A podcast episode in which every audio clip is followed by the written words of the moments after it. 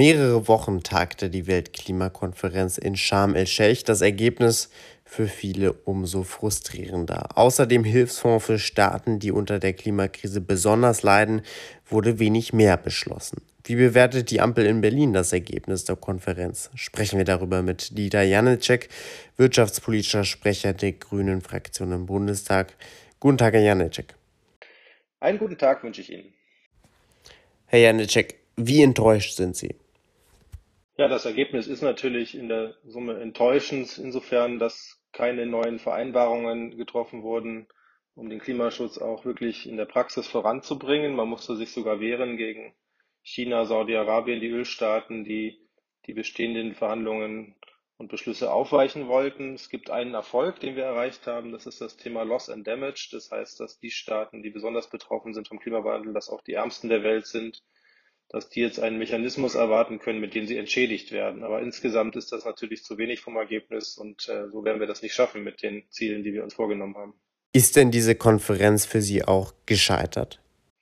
Nein, ich glaube, es muss weitergehen in den Gesprächen, aber man muss auch sehen, dass das eine die Verhandlungen sind auf der internationalen Ebene über Verträge und Maßnahmen und das andere, ich war zeitgleich in Singapur mit dem Wirtschaftsminister auf der Deutschland-Pazifik-Konferenz, da ging es ja auch darum, dann Kooperationen zu schließen. Also, dass wir in Europa erfolgreich sind beim Klimaschutz, ist halt mindestens genauso wesentlich wie die Frage, wie man sich international vereinbart. Also es geht darum, jetzt einfach auch ins Machen zu kommen und da sind wir in Deutschland ja beim Tun. Deswegen habe ich die Hoffnung nicht verloren, nein.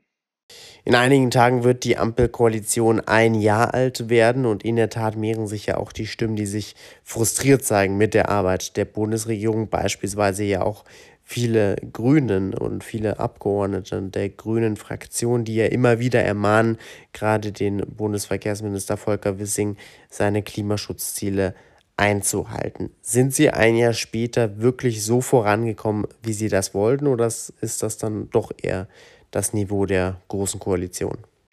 Ja, in diesem ersten Jahr haben wir jetzt äh, den russischen Angriffskrieg in der Ukraine. Das heißt, wir haben auch Dinge tun müssen, die uns nicht gefallen haben, wie zum Beispiel das Schaffen einer neuen LNG-Infrastruktur, damit hier auch der soziale Frieden weiter im Land herrscht, um es mal auf den Punkt zu bringen.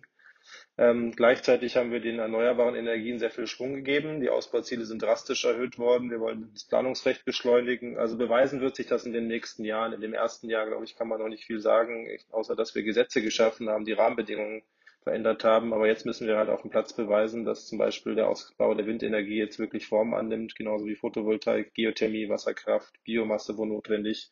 Und übrigens ein spannendes Thema auch das Thema Energieeinsparung. Wir haben ja auch gelernt, mit 25 Prozent weniger Gas auszukommen. Daran sollten wir festhalten. Das heißt, diese Energiesparmaßnahmen, die gerade aufgrund des Krieges in der Ukraine ähm, zur Normalität werden, die sollen auch Normalität bleiben in den kommenden Jahren.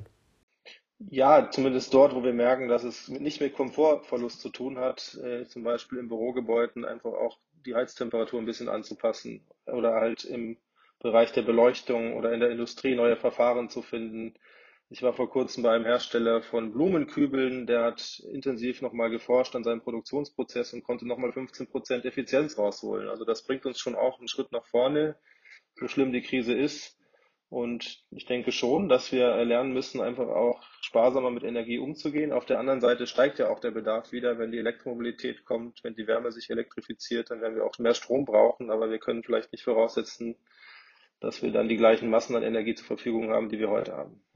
In diesen Tagen und Wochen gibt es eine große Erwartungshaltung von vielen Ländern an Deutschland, gerade wenn es darum geht, die Ukraine zu unterstützen. Wie ist denn gerade die Erwartungshaltung an Deutschland bei der Klimapolitik? Sie haben es ja anfangs des Gesprächs gesagt, Sie sind oft unterwegs und waren jetzt in verschiedenen Ländern. Wie sind denn da die Erwartungen an Deutschland?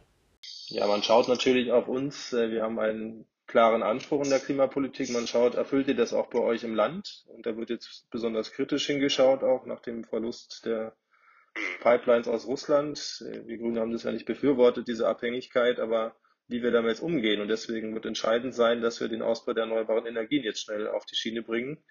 Übrigens auch beim Thema Mobilität, Infrastruktur, in Klimaschutzmaßnahmen investieren, um auch glaubwürdig zu sein. Und ich glaube, wenn Europa als Klimakontinent realisieren kann, und das ist ja das Vorhaben, dann zieht das andere auch mit. Denn Wissenschaftsfeindlichkeit, also die Sprache gegen den Klimawandel, dass es den nicht gibt, wie ich ihn heute von der AfD im Parlament gehört habe, das gibt es in vielen Ländern der Welt so eindeutig eigentlich gar nicht, zumindest nicht in Asien. Zum Schluss, Herr Janecek, dieser Tage erleben wir eine neue Form von Protest, beispielsweise von der letzten Generation, von den Klimaklebern. Sind diese Proteste auch Proteste, die Sie in der Politik bestärken und verstärken in Ihren Maßnahmen? Alles, was sich jetzt ähm, in dem legalen Rahmen bewegt, ist zulässig. Ähm, es gab immer schon auch Sitzblockaden oder auch zivilen Ungehorsam. Den gab es übrigens auch, als die Landwirte hier protestiert haben in Berlin gegen Agrarreformen.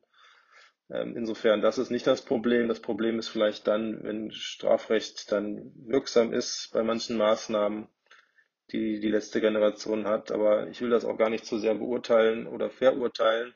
Am Ende haben wir einen Rechtsstaat, der muss damit umgehen. Ich kann den Frust aber sehr gut verstehen in der jungen Generation, dass nicht genug passiert.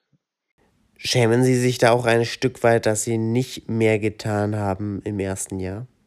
Nee, weil ich ja weiß, wie die Realität ausschaut in so einer Regierung, dass wir auch äh, die 15 Prozent gekriegt haben bei der Wahl, nicht die 50, dass wir die Menschen mitnehmen müssen.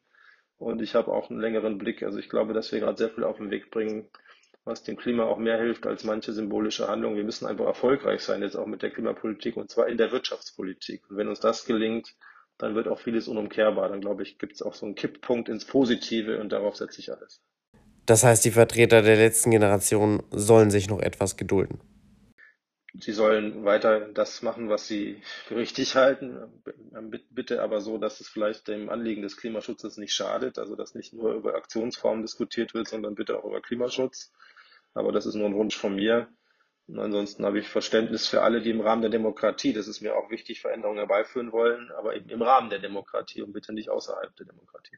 Sagt Dieter Janicek von den Grünen, Sprecher für Wirtschaftspolitik seiner Fraktion im Deutschen Bundestag, heute hier im Interview bei Politik mit Sie. Herr Janicek, danke für Ihre Zeit. Danke Ihnen.